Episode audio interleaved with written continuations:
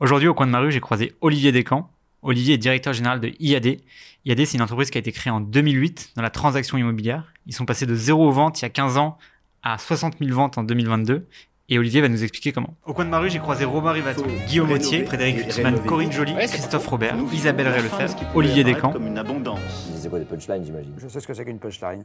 En 2021, 2500 logements ont changé de performance énergétique, alors que l'objectif était de 80 000, 20 000, 20 000. Les calculs sont pas bons, Kevin. On peut décider de ripolliner tout seul la façade, façade, façade. Mais enfin, c'est une copropriété. Au coin de ma rue.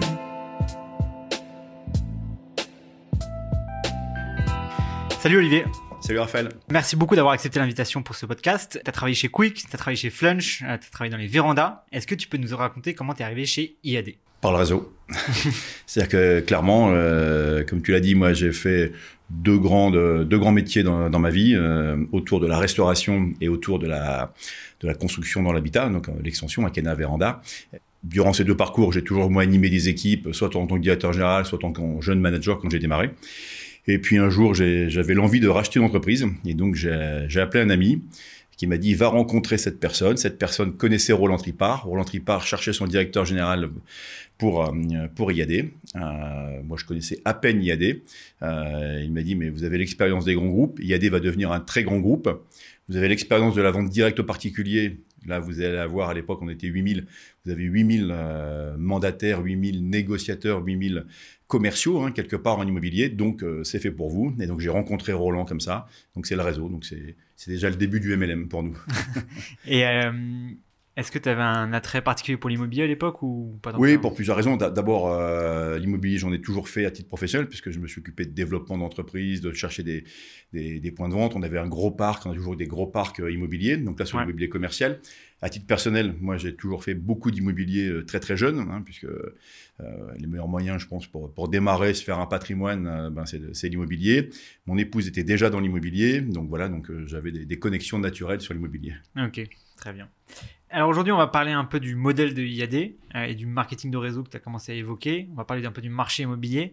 Déjà, est-ce que tu peux nous présenter IAD Quand est-ce que ça a été créé? Par qui? Et où ça en est aujourd'hui? Bah, IAD a été créé il y a 15 ans, puisqu'on a fêté il y a deux jours notre anniversaire. A été créé par euh, Sébastien Caille, qui a quitté l'entreprise depuis quelques années par Jérôme Chabin et Malik Benrejdal, qui eux sont toujours de l'entreprise, hein, évidemment, et, et, présents dans nos événements, présents dans les éléments stratégiques. Euh, créer un 1er mai, c'est pas par hasard, ils l'ont créé 1er mai parce que leur volonté, c'était de réconcilier le pro et le perso, et de se dire que le travail ne doit plus être une contrainte. Donc, euh, je peux choisir mes horaires, donc ce qu'on appelle chez nous la liberté de temps. Je choisis mes horaires, je choisis mon lieu de travail, je choisis mon rythme de travail. Je n'ai demandé à personne pour avoir des jours de repos. Tu parles de restauration. Oui, en restauration, quelqu'un qui travaille en restauration en hôtellerie pour avoir dans deux mois ou dans un mois et demi un week-end disponible pour un baptême, pour un événement familial, il doit demander l'autorisation. C'est pas roulement, on travaille tous les week-ends. Enfin, bref, c'est assez compliqué. Tout ça, c'est fini. Vous avez cette liberté euh, de temps. Donc, c'était le premier point. Donc, quelque part, une rupture par rapport au monde du travail, fait du travail du 1er mai. Et le deuxième élément euh, très fort, c'était de, dire vous êtes donc devenir entrepreneur, mais en tant qu'entrepreneur, vous allez pouvoir créer votre propre entreprise, votre propre organisation au sein même du réseau, euh, ce qu'on appelle une organisation commerciale, on parlera tout à l'heure, une propriété commerciale, tout ça lié par une, euh, par une volonté forte qui était l'immobilier, hein, sur le fait de dire le métier est noble, le métier permet d'avoir à chacun un toit, de mettre en relation des vendeurs, des acquéreurs. Donc la conjonction de ces trois éléments a fait qu'il y a des aînés, avec là aussi deux ruptures, euh, on se remet 15 ans en arrière. Première rupture, c'est d'avoir senti que la technologie allait permettre euh, aujourd'hui de faire des transactions sans se déplacer en agence.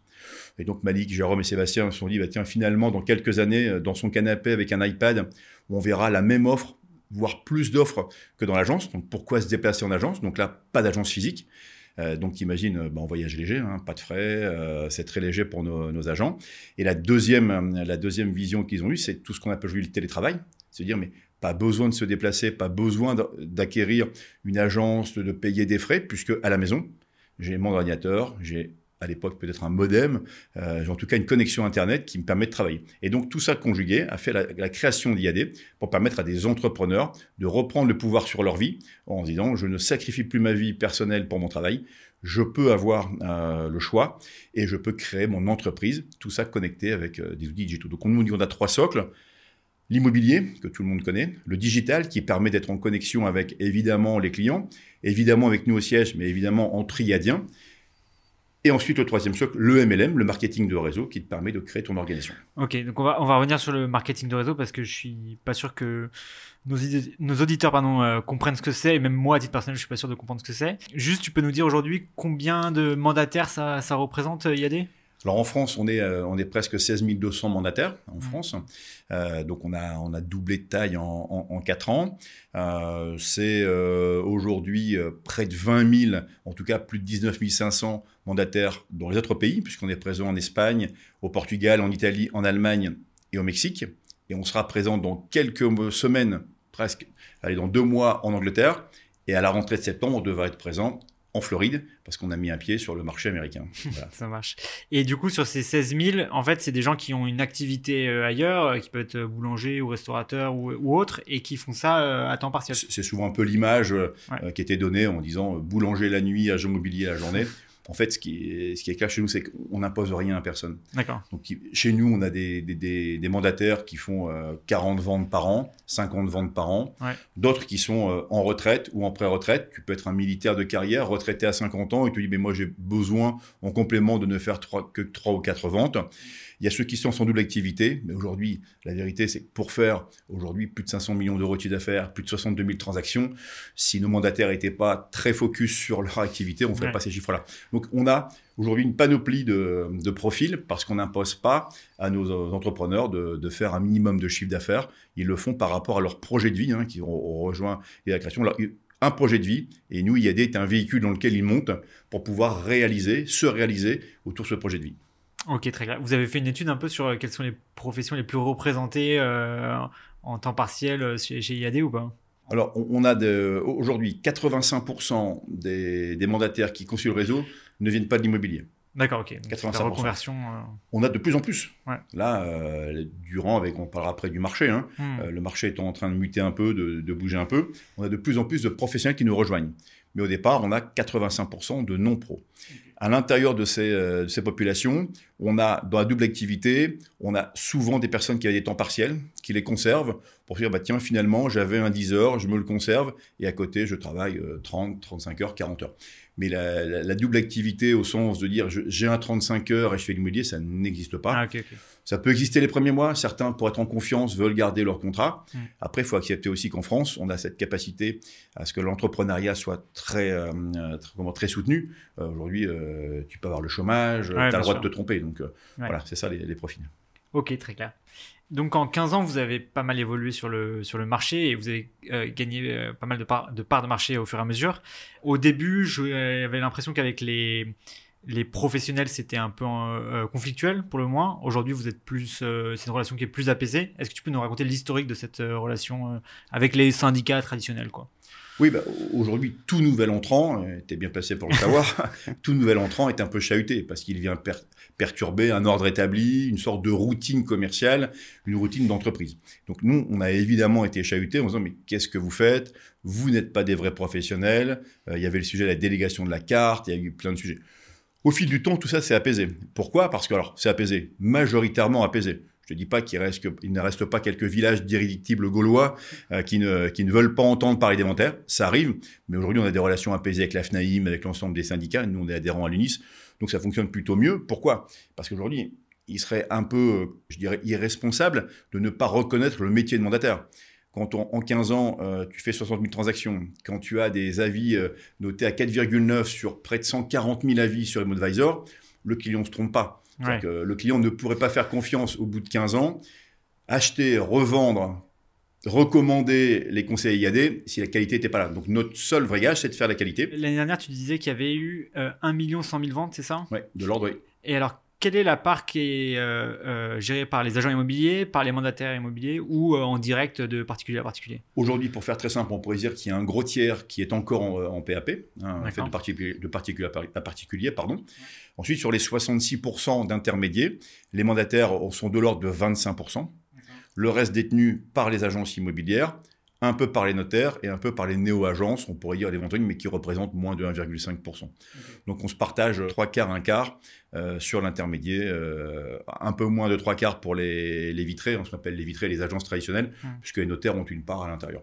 Et l'é- l'évolution de cette tendance-là, c'est? Exponentielle. En, en moins de, en globalement euh, 8 ans, on est passé de 2% à 25%. Ah ouais, c'est énorme. Oui, pour plusieurs raisons. Je parle de la qualité. Alors évidemment, euh, il y a évidemment plein d'agences vitrées qui font très très bien le travail. hein. Il n'y a, pas de sujet là-dessus. Mais c'est la proximité. C'est-à-dire qu'aujourd'hui, on revient au modèle. Le modèle léger d'IAD, le modèle léger des mandataires, nous permet de nous installer dans des, dans des contrées, dans des territoires où aujourd'hui, un franchisé qui devrait monter une agence avec des frais fixes, avec des capitaux, n'est pas rentable. Nous, aujourd'hui, dans un village de 2000 habitants, euh, nos mandataires euh, gagnent leur vie et font des transactions une agence immobilière avec, euh, bah, tu connais le, le modèle, hein, avec des frais fixes, avec des taxes, avec des sédentaires, à- des, frais fixes sédentaires à payer, il n'y arrive pas. Et donc on a à la fois la qualité qui a permis ça, et notre modèle léger nous a permis de conquérir des contrées, des territoires qui n'étaient plus occupés par les, par les réseaux traditionnels. Mm. Et c'est intéressant, tu disais que 30% étaient euh, donc, euh, en particulier à particulier. Je crois qu'il y avait une étude qui montrait que 72% des gens, quand ils réfléchissaient à vendre leur logement, voulaient le vendre en direct eux-mêmes. Comment est-ce que tu expliques cet écart entre trois quarts des personnes qui veulent le vendre en direct, mais in fine, tu n'en as qu'un tiers qui finissent par le vendre en direct C'est exactement ça. Et, et je crois même que j'ai lu euh, une étude qui disait que c'était quasiment 66%, donc les, les 30 les 66% deviennent 33%. Ouais, c'est ça. Et, et durant et après un mois, euh, les particuliers reviennent chez les professionnels. Pourquoi? Parce que c'est un métier qui n'est pas encore complètement valorisé. Ça paraît tellement facile. Moi, je dis toujours, on, on a un animateur connu sur la 6 qui a démocratisé l'immobilier, mais qui le rend parfois un peu trop facile. Et donc, lui, le particulier dit, mais finalement, je fais quoi? Je passe une annonce, je fais venir des gens chez moi, et puis ils vont me faire une offre et je vais vendre. Ouais, moi, c'est comme ça que je l'imagine. hein, Bien sûr. Sauf qu'aujourd'hui, bah, il faut d'abord se dire qui vient chez moi. Mm. Non pas qu'on a une, une obligation, nous, de, de vérifier TRACFIN, de vérifier l'identité des personnes qui visitent les biens. Qui je fais rentrer chez moi, ça peut être dangereux. Finalement, c'est pas si simple que ça parce que les rendez-vous sont pas toujours honorés. Euh, J'avais rendez-vous, il n'est pas venu. La personne veut se rendre disponible tel jour à telle heure. Comment je suis renseigné? Le, le DPE, comment ça fonctionne, le FEG, qu'est-ce que ça. Donc aujourd'hui, la complexité du métier de l'immobilier fait qu'aujourd'hui, évidemment, tout le monde pense que c'est un métier facile. Il suffit de mettre une annonce et je vais vendre. Et puis au bout de quelques semaines, on a les premiers écueils, on a les premiers rendez-vous euh, non honorés, les premières difficultés, euh, comment je fais pour me faire accompagner. Bref, et là on se dit bah, finalement, euh, je vais prendre un professionnel. C'est Ouais. bien plus sécur. Ouais. Et donc toi, tu es confiant pour que dans les années à venir, la part du particulier à particulier soit stagne, soit diminue au fur et à mesure du temps? Bah, nous aujourd'hui, c'est- le combat. Tu parlais tout à l'heure des, des Mm. agences vitrées. Nous, le combat, c'est le combat, on va dire le combat noble qu'on mène, c'est de, de- de toujours mieux accompagner les, les vendeurs et les acquéreurs, et donc de montrer la valeur ajoutée d'un conseiller sur la sécurité, la rapidité. Je rappelle que nous aussi, on signe tous nos compromis chez les notaires. Donc ça, c'est une sécurité en France. Le notaire a encore une valeur forte, très reconnue. Donc on signe tous nos compromis chez eux. Ça sécurise les ventes. C'est-à-dire que quand tu signes le compromis chez le notaire, quand deux mois et demi après, tu arrives sur l'acte définitif, globalement, il n'y a, pas- y a pas de loupé, puisque le notaire a, a déjà tout vu en amont. Si tu ne signes pas chez un notaire, ben, il y a le risque, euh, le déménagement est dans 15 jours, ma mutation est là, la fin de ma grossesse, parce que c'est quand même les, les éléments qu'on voit euh, de, de motivation à changer d'habitation. Donc la valeur ajoutée doit être encore mieux perçue par les, par les vendeurs acquéreurs. Yes. Je, suis- je suis confiant. Ok, ça marche. En, en 2020, il y a eu le Covid. euh, ça a été compliqué pour beaucoup de boîtes. Vous, vous avez eu euh, 43%, je crois, de, de- de progression du chiffre d'affaires. Comment est-ce que tu expliques ça? Ça a été compliqué pour nous euh, aussi pendant les deux Ouais, mois de confinement, sûr, évidemment. Ouais. Euh, néanmoins, on a, on a très vite rebondi puisque le gouvernement a accompagné les visites. C'est-à-dire que les lieux physiques étaient fermés, mais la visite était autorisée. Mais comme nous, on n'a pas de lieu physique, on a démarré très très fort. Deuxième élément, il y a eu le booster de, de quitter les grandes métropoles pour aller vivre en périurbain en- en- et en campagne. Ça, vous l'avez vu, vous, dans les chiffres? Ah, on l'a vu, très clairement. Ah ouais. Et on, y est, et on est présent. C'est-à-dire que là, on est très Ouais. présent. C'est-à-dire qu'on est un peu moins présent, c'est de plus en plus, mais on est moins présent dans les grandes métropoles, parce que c'est comme ça, c'est l'histoire d'IAD. Et donc, on a eu, euh, on a eu cette, euh, cet avantage-là. Et, et dernier élément, on a eu un élément booster à la fois en transaction, mais également en personnes qui voulaient changer de vie. Donc, on avait, les, on avait les vendeurs et acquéreurs qui voulaient changer de vie en se disant je veux quitter après deux mois et demi de confinement, euh, je veux quitter euh, métro, euh, bref, vie parisienne ou vie lyonnaise ou lilloise, peu importe, et je veux m'expatrier. Le télétravail a beaucoup aidé aussi, hein, parce qu'aujourd'hui, celui qui a, gommé deux ou trois allers-retours par semaine, bah, il peut vivre un peu plus loin. Ensuite, on a tous ceux qui ont voulu changer de vie en tant que professionnels, qui sont venus nous rejoindre. Donc, on a eu un double effet qui nous a aidés. Vendeur acquéreur, voilà, ça a aidé tout le marché.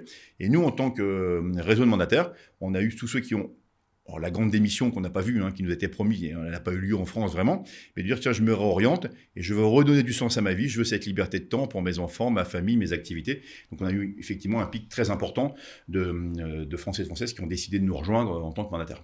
Ok. Et donc, vous, géographiquement, vous êtes beaucoup moins dans les grandes villes que dans les petites villes et les, les villages, quoi. Bon, on est partout en France. Hein, Ouais. euh, On est partout en France avec des disparités. Il y a encore des secteurs où on est un peu moins présent. Par exemple, le Rhône-Alpes, on a un gros développement à faire. En fait, nous, c'est assez, simple. hein, c'est quand nos leaders euh, vont dans certaines villes, dans certains territoires, derrière, ils développent très fortement. On n'a pas encore trouvé leader. Néanmoins, ça bouge depuis deux ans. J'étais moi-même à Lyon la semaine dernière sur une présentation d'IAD où il y avait quasiment euh, 180 personnes. Mm. Donc, euh, la mécanique est en marche. Donc là, on est en train de se, fortement se développer. Mais toi, tu passes ta vie à faire, à animer des grandes conférences de 200 IADiens, euh, etc., un peu partout en France, non? Bah, pas partout, parce qu'il il, il s'en tient à peu près 30 à 35 par, par jour. hein, donc, je suis pas Ah ouais? partout. Aujourd'hui, on présente l'opportunité, hein, ce qu'on appelle l'opportunité, qu'on présente le modèle, donc ça se tient partout. Là où je suis invité régulièrement, c'est dans des bassins où il y a entre 150 et 200 personnes. Et là, on fait un gros événement, comme c'était à Lyon, là. Il y en a eu un Niort il n'y a pas très longtemps, où on présente, les personnes viennent découvrir. Alors, ils viennent pas forcément pour changer de vie. Euh, c'est pas fait pour les faire devenir conseillers. C'est surtout mis en place pour leur montrer qui on est, ce qu'on fait, l'histoire d'IAD, un peu ce qu'on fait là. Tu vois, l'histoire d'IAD, qui on est, et de leur présenter toutes les opportunités. D'abord, de rappeler qu'on est globalement 20 à 20 20 à 25 moins cher en termes d'honoraires, liés au modèle léger. De leur expliquer qu'on a un système de rémunération d'apporteurs d'affaires. C'est-à-dire qu'aujourd'hui, chez IAD, hein, euh, demain, euh, toi, demain, euh, tu donnes à un IADien un numéro de téléphone et un nom d'une personne qui vend, son bien. Si la transaction va à son terme, tu toucheras, alors à Paris beaucoup plus, hein, mais en moyenne en France, de l'ordre de 600-700 euros. Donc on leur présente ça, et ensuite on leur présente évidemment l'opportunité de changer de vie et de devenir conseiller si ça les intéresse. En fait, c'est vraiment une présentation pour dire voilà qui on est, on vous présente, et, ils rencontrent en direct des conseillers qui sont... qui sont finalement peut-être euh, eux-mêmes euh, il y a deux ans. C'est-à-dire que moi j'ai vu ça, c'est très récent, c'était jeudi soir à Lyon. On avait, on avait dans les conseillers une personne qui était coiffeuse il y a cinq ans. Elle a voulu ouvrir un, un salon de coiffure, c'était compliqué. Elle dit, mais moi j'adore l'immobilier, j'adore la clientèle, j'adore les relations commerciales. Elle est devenue mandataire. Aujourd'hui, elle a plus de 25 personnes dans son équipe. Dans la salle, il y avait une coiffeuse. Mais, mais c'est exactement ça que je veux faire, moi. Ah. Donc, ça sert à ça, les présentations. Ouais, Mais finalement, je prends confiance en moi. Et ce que tu as réussi à faire, ben moi, je vais pouvoir le faire également. Ouais, ok, c'est euh, hyper intéressant. Et vous êtes allé à l'international aussi. Euh, donc vous avez ouvert deux, de nouveaux pays autres que la France, quoi. Oui, euh, Espagne, Portugal. Alors, euh, Portugal en premier, Espagne, Italie quasiment de façon concomitante. On a ouvert l'Allemagne, on l'a ouvert en plein Covid, donc un démarrage qui était un peu plus lent, mais là, l'Allemagne commence à, bien démarrer. On a, on a racheté une entreprise qui s'appelle Neximo hein, au Mexique, euh, qui elle marche très très fort, hein, puisque le, le développement est très, très puissant. L'Angleterre dans quelques semaines, et on aura la Floride, euh, qui est le premier État euh, cet été ou en septembre. En tout cas, on est Ok. Et tous les pays et partout en France, c'est toujours la même chose, c'est le marketing de réseau. Alors, on a, des- on, on invariants. Ouais. 100% des personnes qui euh, contribuent à une transaction sont des indépendants. Ouais. 100% des, euh, des personnes qui sont dans le réseau ont le même contrat autour du MLM, autour du développement. Alors, est-ce que tu peux nous expliquer ce que c'est que ce MLM, MLM. Alors, MLM, marketing de réseau, marketing multilevel. Donc, on le connaît dans différents métiers. C'était assez rare de le faire dans l'immobilier en France. On était euh, globalement les, les premiers à le faire il y a une quinzaine d'années. Ça permet quoi? Ça permet de dire demain, je prends ton exemple, tu décides de devenir conseiller chez IAD, donc tu vas être intégré, formé, euh, coaché, et tu vas être rémunéré sur les transactions que tu vas réaliser, auxquelles tu vas concourir. Donc nous, on touche les honoraires et on reverse de 69 à 87,8% des honoraires. Là aussi, différence très forte par rapport à des réseaux classiques, puisque le modèle léger nous permet de reverser deux fois à deux fois et demi les honoraires classiques d'un réseau normal, puisqu'on n'a pas de frais fixes, donc on reverse beaucoup. Et ensuite, on va te permettre, dans l'opportunité, et là d'acquérir ce qu'on appelle la liberté financière, de continuer à faire, parce que tout le monde chez nous est passionné d'immobilier, de faire de l'immobilier par plaisir et non pas par contrainte. Est-ce que demain, tu aurais encore envie, au bout de 10 ans ou 15 ans, de toujours vendre des maisons chez IAD ou ailleurs? Pas forcément. Et donc, on permet à nos conseillers de devenir managers, à quelques critères, hein, de chiffre d'affaires, de formation évidemment, eux-mêmes d'intégrer d'autres conseillers. Ces conseillers intègrent leur organisation, donc ils sont identifiés comme étant dans leur organisation. Eux vont évidemment faire leur travail de coach, formateur, et à chaque fois que le conseiller de l'organisation, qu'on appelle un filleul chez nous, va réaliser une transaction, il sera rémunéré de la même façon, qu'il ait 10 ans, euh, 2 ans d'ancienneté, qu'il ait 5 personnes ou 2000 personnes, même rémunération.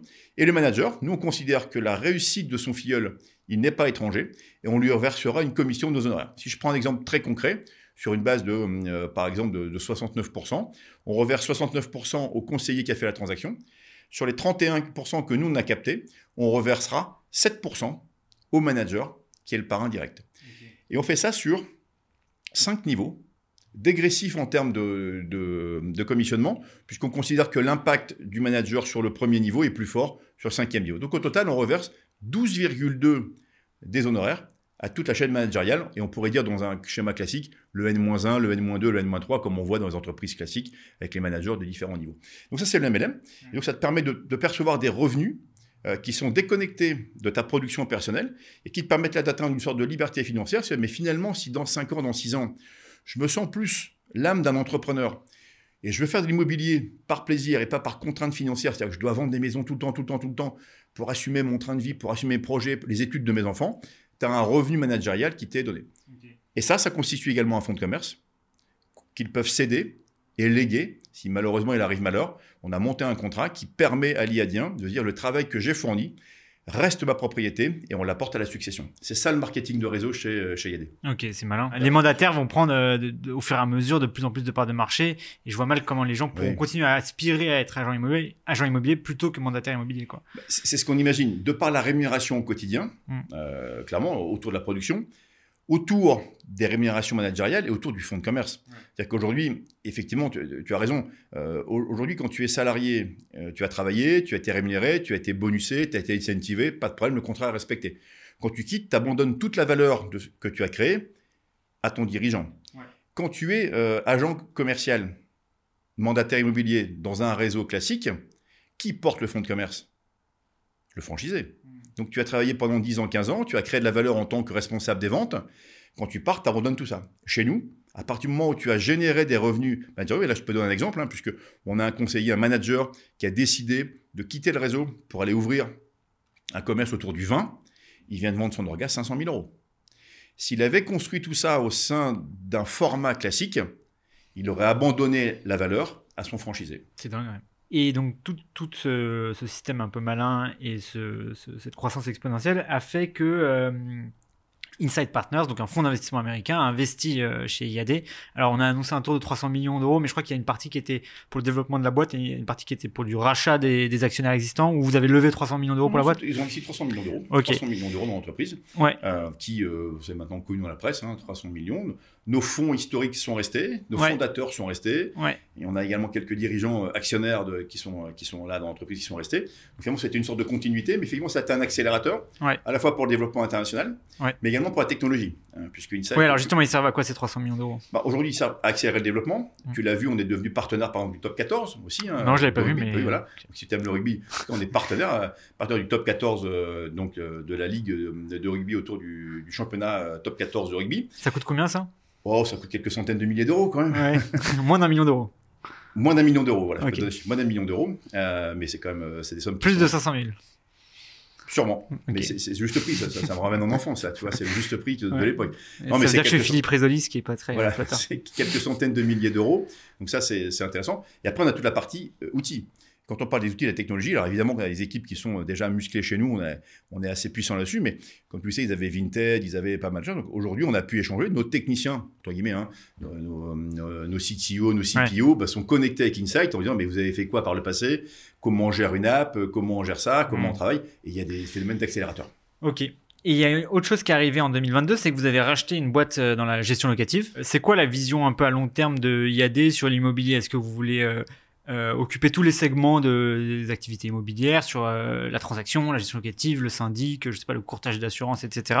C'est quoi la, vision long terme un peu sur le sujet Oui, alors la vision, c'est de se dire qu'effectivement, la grosse majorité de notre chiffre d'affaires et nos transactions sont réalisées dans la transaction résidentielle dans l'ancien.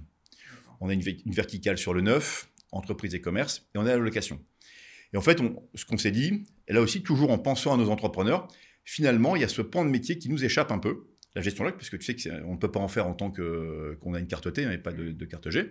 Donc là, on s'est dit, tiens, si on allait aujourd'hui explorer les startups euh, avec des dirigeants brillants, avec des startups intéressantes, pour pouvoir apporter cette nouvelle corde à l'arc de nos conseillers. Donc on a identifié le nombre de, compromis et d'actes qui étaient faits pour de la location. Le taux de mandataires qui nous aient confiance, qui avaient déjà un bien en location, et on se dit, bah, tiens, là, il se passe quelque chose. Et donc, on vient apporter à nos conseillers une source nouvelle de rémunération qui vient s'additionner aux sources classiques qu'on peut avoir. Et aujourd'hui, bah, tu te rends bien compte que, finalement, quand tu es conseiller, ça peut être un tout petit ruisseau, hein, parce que la gestion log, ce ne sont pas des... Mais quand tu commences à avoir 2, 3, 5, 10, 20, 30, 40, 500 personnes en France, international, dans notre pays, l'addition de tout ça pourrait faire demain qu'on vienne gonfler ce qu'on appelle, nous, des revenus récurrents pour nos conseillers. Ok, très clair. Et le syndic un jour? Faut qu'on en parle. on en parlera après le, après le podcast alors. On va parler un peu du marché immobilier. Donc là, on parle beaucoup de, en ce moment de crise du logement. Comment est-ce que vous anticipez le marché de l'immobilier en 2023 Comment est-ce que IAD, je ne sais pas, s'adapte peut-être euh, à ce nouveau paradigme? Alors, effectivement, quand on dit crise, je pense que le mot est un peu exagéré, hein, puisqu'on reste sur, on va encore faire des années très très fortes, puisqu'on a fait deux années à plus d'un million cent. Cette année, elle sera autour euh, du million de, de transactions. Alors, on parle, euh, on parle en, année fiscale, donc du 1er juillet, 30 juin. Donc ça reste des marchés qui restent hauts. Ce qui est plutôt, euh, ce qui est plutôt nouveau, c'est que c'est brutal. C'est-à-dire qu'après euh, plusieurs années de croissance, des années très très fortes post-Covid, là l'arrêt est un peu brutal et on n'a pas connu de régression. Donc ça, c'est un paradigme qui est, qui est nouveau, paramètre nouveau. Il y a plusieurs choses. Aujourd'hui, très clairement, nous sommes adhérents à l'UNIS. on avait réclamé il y a un an en campagne électorale d'avoir un grand ministère de l'habitat, hein, puisque le logement, euh, ben, toi, tu en fais partie également, c'est quelque chose qui nous anime. Hein. Aujourd'hui, c'est noble de vouloir avoir pour chaque Français d'avoir un toit, de traiter le logement social, de traiter l'environnement. Ça n'a pas été fait, ça a été morcelé. Donc là, euh, aujourd'hui, on a effectivement une politique du logement qui est, qui est peu lisible, en tout cas qui est peu incitatrice. Ça, c'est le premier élément. Donc, euh, deuxième élément qui est important, c'est cet accès au financement. Parce que ce qui a, effectivement, les prix étaient montés assez haut parce que les taux étaient très bas. Donc, c'est toujours cette même équation pour arriver sur, sur une mensualité, je dirais, de remboursement qui, qui convienne euh, à tout le monde. Là, aujourd'hui, les taux sont un vrai problème. Mais moins que les taux, euh, ce qui est un problème, c'est l'accès au financement. Aujourd'hui, nous, le, combat qu'on mène avec notre syndicat, avec la maison des mandataires, avec euh, différents opérateurs, c'est d'essayer de se dire comment on peut libérer. Aujourd'hui, un couple qui paye un loyer depuis maintenant 4 ou 5 ans avec deux salaires, 600 euros par mois, ne peut pas avoir accès à un financement pour devenir propriétaire parce qu'il dépasse la durée maximale de, comment dirais-je, d'endettement. alors qu'aujourd'hui, on vient d'augmenter de deux ans la, durée du temps de travail, on pourrait mécaniquement euh, dire, bah, tiens, on passe deux ans de plus pour le, financement. Donc aujourd'hui, on pourrait donc on se bagarre, nous, pour qu'on puisse emprunter sur 30 ans, que le reste à vivre soit un peu assoupli. Ça, c'est deux éléments majeurs pour permettre notamment aux primo-accédants de pouvoir devenir propriétaires. Donc ça, c'est de notre point de vue le plus gros frein. Ensuite, il y a d'autres freins, évidemment. Hein. ceux qui ont emprunté avec un taux euh, à 1,5 ou 1,2 n'ont pas très envie de repartir sur un taux à 4. Réflexion que tu as vu porter encore là par la maison des mandataires et nous sur la portabilité. C'est-à-dire qu'aujourd'hui, pourquoi on ne changerait pas un peu le paradigme? Ça permettrait de conserver les encours. Mais aujourd'hui, l'acquéreur dit, moi, je reprends un prêt qui était à 1,5 et le vendeur, fort de son capital, a un apport, il pourrait repartir sur un prêt à 3,5. Donc, je pense qu'il faut réfléchir à tout ça. donc, effectivement, on n'est pas dans une crise, mais on est dans une décroissance du marché euh, forte, brutale, qui a surpris un peu tout le monde. Donc, on est en train de s'ajuster. Et donc là, aujourd'hui, ce qui se passe, c'est qu'on a un allongement euh, du délai de transformation. On a encore des vendeurs qui ne veulent pas baisser leurs prix. Donc, il faut baisser les prix pour que ça rentre dans l'équation avec des taux un peu plus élevés. On a des acquéreurs finançables qui sont parfois trop gourmands en demandant une baisse de prix trop importante. Et au milieu, on a des, des acquéreurs qui font une offre et qui malheureusement n'ont pas accès au financement. Donc on est effectivement là dans, dans un accompagnement fort de, fort de nos mandataires sur euh, la requalification des mandats, sur l'accompagnement des acquéreurs. On travaille très fortement avec nos courtiers également pour trouver des solutions, mais tu l'as vu, aujourd'hui, il y a moins 30%. On est revenu sur un nombre de prêts accordés identique à 2009.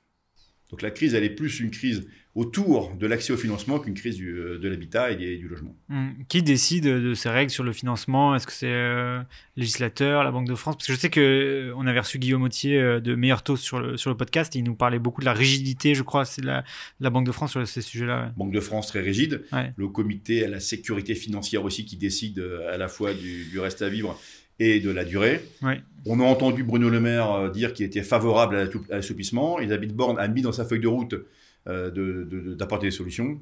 Là, on est, nos syndicats euh, professionnels travaillent là-dessus. Ouais. Et tu as, évoqué aussi, aussi le sujet pardon, du désamour des, du gouvernement actuel vis-à-vis du logement, qui a été déjà évoqué plusieurs fois dans ce podcast. Comment tu l'expliques? C'est surprenant. Euh, surprenant. Euh, aujourd'hui, euh, quand on voit, et dans tes derniers podcasts, on peut voir l'abbé Pierre, la Fondation, il y a des choses très fortes sur le logement, sur les sans-abri, sur permettre aux primo-accédants de devenir propriétaires, sur la rénovation. Il y a un vrai sujet. Nous, on aurait adoré avoir un ministère de l'Habitat qui regroupe tout ça, hein, du logement social. Quand tu regardes nos, confrères de la, promotion immobilière, c'est devenu très très compliqué dans le neuf, hein, très compliqué. Il manque 400, 450 000 logements par an en France. Sincèrement, je ne sais pas trop me l'expliquer. Euh, est-ce que le logement a été vu comme une rente financière par certains de nos politiques? C'est possible. En tout cas, il y a un vrai grand combat autour de ça. Tu sais qu'on a monté aussi une fondation hein, qui, a deux missions, hein. l'une sur euh, la réinsertion par l'activité professionnelle et la seconde sur le mieux, euh, le mieux logement hein, euh, pour chacun. Donc on est très sensible à ça. J'ai bon espoir que tout ça puisse, puisse, bouger, puisse bouger dans les, dans les semaines à venir. eh ben justement, il y a une question qu'on aime bien poser dans le podcast qui est si tu étais ministre du Logement demain, ce serait quoi ta première mesure?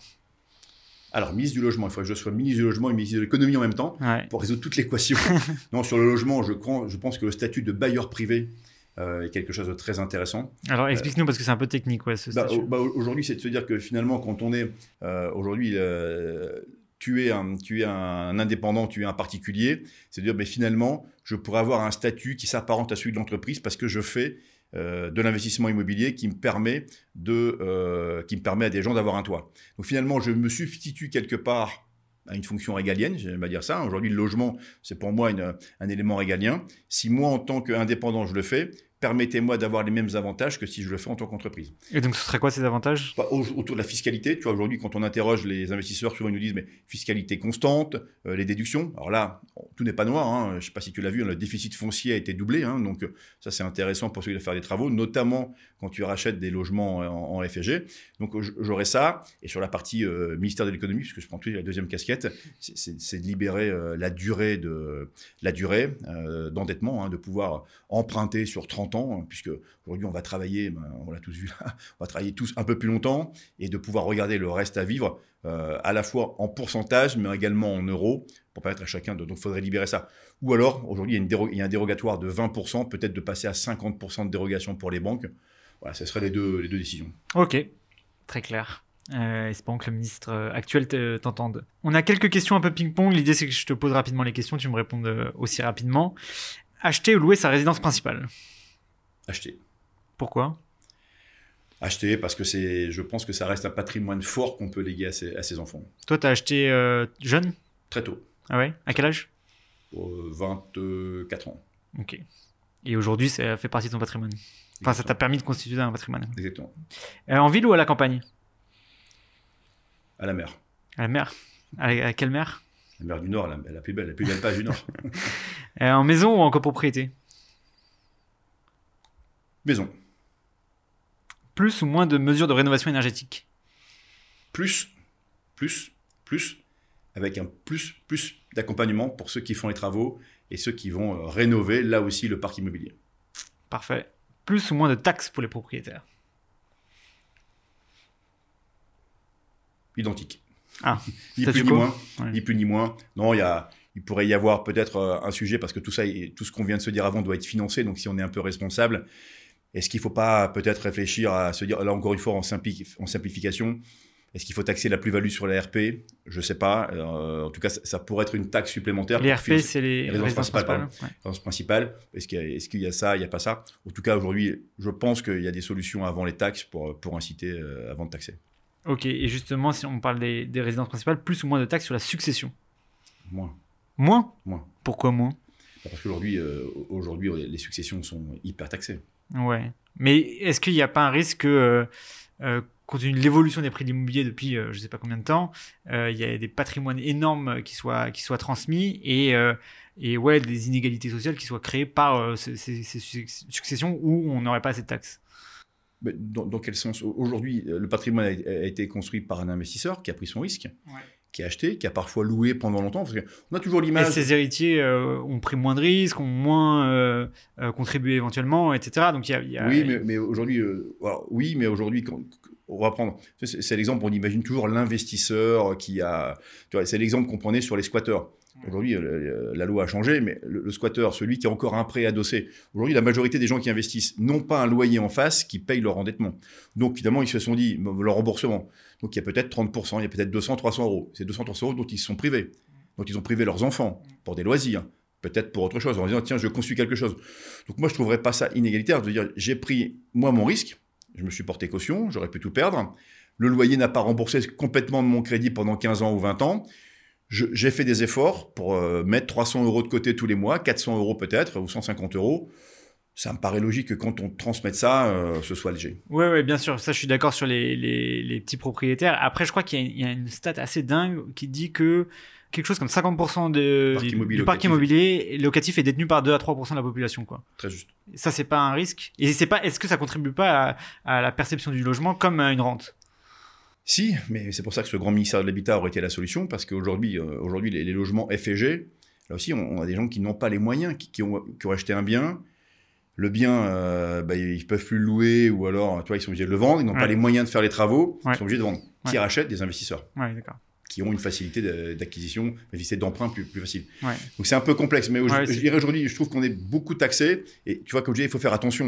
Euh, Attention à ceux qui sont les pros de l'investissement, quelque part, et ceux qui seraient encore taxés en succession alors qu'ils ont, euh, ils, ils ont acquis un ou deux biens pour leurs enfants, pour prendre des revenus, pour pouvoir préserver la retraite aussi. Hein. N'oublions pas qu'aujourd'hui, les retraites euh, sont quand même très très faibles pour la majorité des Français. Bon, ben, quand en fin de vie, euh, voilà la retraite, ou quand il te reste encore 20 ans de vivre après la retraite, tu, tu peux récupérer euh, 200, 300, 400 euros complémentaires. C'est pas, euh, c'est loin d'être ridicule, tu vois. Ouais, ouais, bien sûr. Systématiquement, on pose cette question dans, euh, au coin de ma rue, c'est s'il y avait une personne pour euh, euh, parler du logement, expliquer les problématiques actuelles, etc., qu'on devait qu'on devrait inviter sur ce podcast, ce serait qui selon toi?